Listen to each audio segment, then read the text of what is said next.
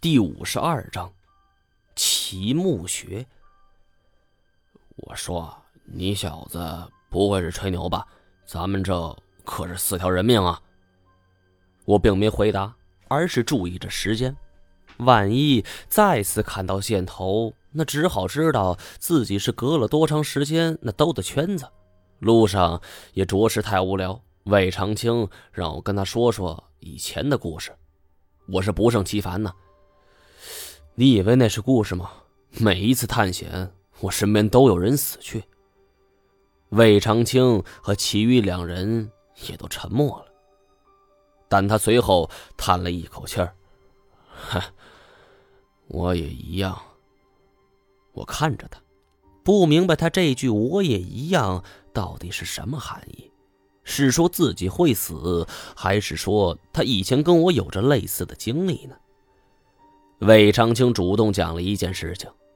原来这魏长青也不是什么善类，以前也曾经干过类似于宝藏猎人的营生，不过那一次是唯一的一次，他也是没有办法。魏长青年轻的时候曾经和人布局，在赌桌上将一个富家少爷赢的是一个子儿也不剩。八十年代的时候，讲究是万元户啊。这富家小少爷家里小汽车都有了，但是债主上门，没办法，这什么汽车、房子全给卖了，填上这个坑。但是好景并不长啊，愈来愈深的这富家少爷就又出现在赌桌之上。这一次，他却陡然出手阔绰了起来。这谁会跟钱有仇呢？魏长青接着和人设局，再次大捞了一笔。不过这一次，这富家少爷再也没能翻身，债台高筑，欲哭无泪。当时这魏长青的意思是，没必要把事给闹大，死个人不知道，这以后不再招待他便是了。可是这富家少爷一直没有看穿他们的把戏，还央求着再来。最后魏长青是被烦的不行了，就故意逗他。这样吧，你说你家产房还车都没了，这哪来这么些钱呢？说出来，以后我随时欢迎你到这玩，怎么样？那富家少爷是憋得双脸通红，可是赌瘾来了，哪能管那些呀？一五一十全都给抖了出来。原来，在江西老爷庙一带有一个宝藏，取之不尽，用之不竭。富家少爷也是多亏这个宝藏，是慢慢喘了过气儿。魏长青听的是目瞪口呆呀。虽然这事太悬了，但是这富家少爷也不像撒谎之人。他一跺脚，得了，你你以后勤来这玩吧。没多久，他就托人打听到，原来老爷庙水域一带确实不简单。